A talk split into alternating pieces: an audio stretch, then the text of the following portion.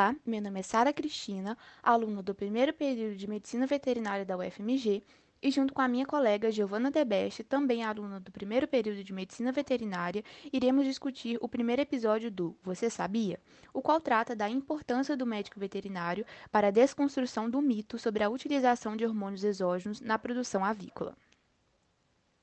Inicialmente, já gostaria de iniciar nossa discussão afirmando que o médico veterinário não só atua na clínica de pequenos e grandes animais, mas também é crucial em diversas áreas como inspeção, perícia técnica, conservação de fauna de animais silvestres, pesquisa, entre outras áreas.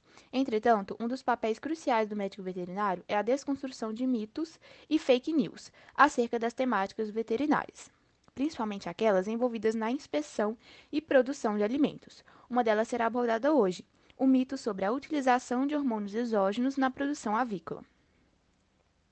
Iniciarei a temática com uma breve abordagem sobre o tema e o papel do Brasil na avicultura. Para a parte leiga da sociedade, há grandes dúvidas relacionadas ao rápido crescimento do frango e o uso de hormônios exógenos. Porém, muitas das informações divulgadas não partem de estudiosos da área, o que contribui para a disseminação de informações erradas. Desse modo, é de grande relevância os médicos veterinários, e em destaque aos que realizam inspeção de carne e pesquisa, divulgar as informações corretas.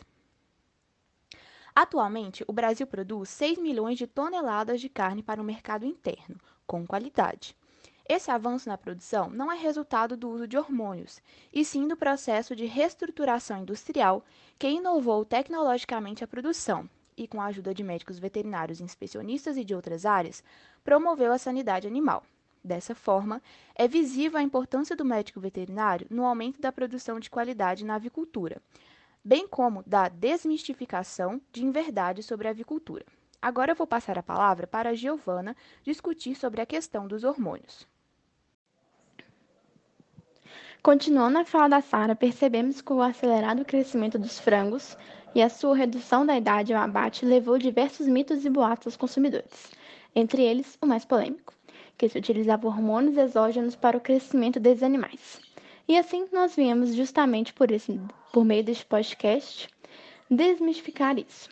Foram feitas diversas pesquisas em que introduziram hormônios esteroides, ou seja, aqueles hormônios sexuais, da tireoide, ou seja, aqueles produzidos pela glândula tireoide, somatotrópicos, que é um tipo de peptídeo, e de crescimento, como o GH, que incita o crescimento natural do indivíduo e nenhum deles obtiveram resultados positivos e vantajosos que influenciariam no aumento do desempenho das aves de produção.